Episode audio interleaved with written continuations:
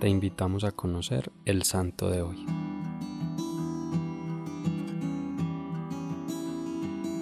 Este santo, conocido como el ladrón de almas, fue uno de los precursores en la conversión de Lituania al catolicismo, nación que era dirigida por los cismáticos ortodoxos. Josafat nació en 1580 fue hijo de padres católicos fervorosos. En su juventud le gustaba leer libros religiosos y estas lecturas lo llevaban a ser más piadoso y cumplidor de sus deberes. Ingresó al monasterio de la Santísima Trinidad en Vilma, guiado por dos sacerdotes jesuitas y se hizo religioso en 1604. En su época, Lituania pasaba por una crisis social debido a las diferencias entre católicos y ortodoxos, situación que lo llevó a largas jornadas de oración y mortificación por la conversión de los no creyentes. Gracias a su don de consejo, la paciencia, caridad y diplomacia, fue convenciendo poco a poco a sus hermanos monjes ortodoxos de que la verdadera iglesia es la católica y que el sucesor de Pedro es el sumo pontífice y a él hay que obedecer. Fue nombrado superior del monasterio y tenía el deber de visitar las casas que pertenecían a la religión. Una vez fue a visitar oficialmente una casa donde vivían unos 200 hombres que decían que se dedicaban a la religión, pero que en verdad no llevaban una vida demasiado santa. El jefe de esa casa salió furioso a recibirlo, con unos perros bravísimos, anunciándole que si se atrevía a entrar allí sería destrozado por esas fieras. Pero el santo no se acobardó, les habló de buenas maneras y los logró apaciguar. Ellos habían determinado echarlo al río, pero después de escucharlo y al darse cuenta de que era un hombre de Dios, santo y amable, aceptaron su visita, se hicieron sus amigos y aceptaron sus recomendaciones. En 1617 fue nombrado arzobispo de Polotsk, arzobispado que se encontraba en el abandono y que gracias a su gestión logró reconstruir a nivel físico y espiritual. Sin embargo, durante una visita a Polonia, un tal Melesio se hizo proclamar arzobispo en vez de Josafat y algunos revoltosos empezaron a recorrer los pueblos, advirtiendo una revuelta contra el santo, dado que Josafat atacaba los vicios y las malas costumbres. Finalmente muere mártir el 12 de noviembre de 1623, mientras visitaba la ciudad de Vitebsk, población que era la más rebelde y contraria a sus ideas. Meses después, los verdugos se convirtieron a la fe católica y se arrepintieron de su crimen. San Josafat fue canonizado por el beato Pío IX en 1867. Mi invitación para ti hoy es que ejemplo de San Josafat defiendas la Iglesia Católica, no con sermones ni diferencias, sino con el amor, el consejo y la diplomacia, e intercedas por todos aquellos que atentan contra nuestra iglesia.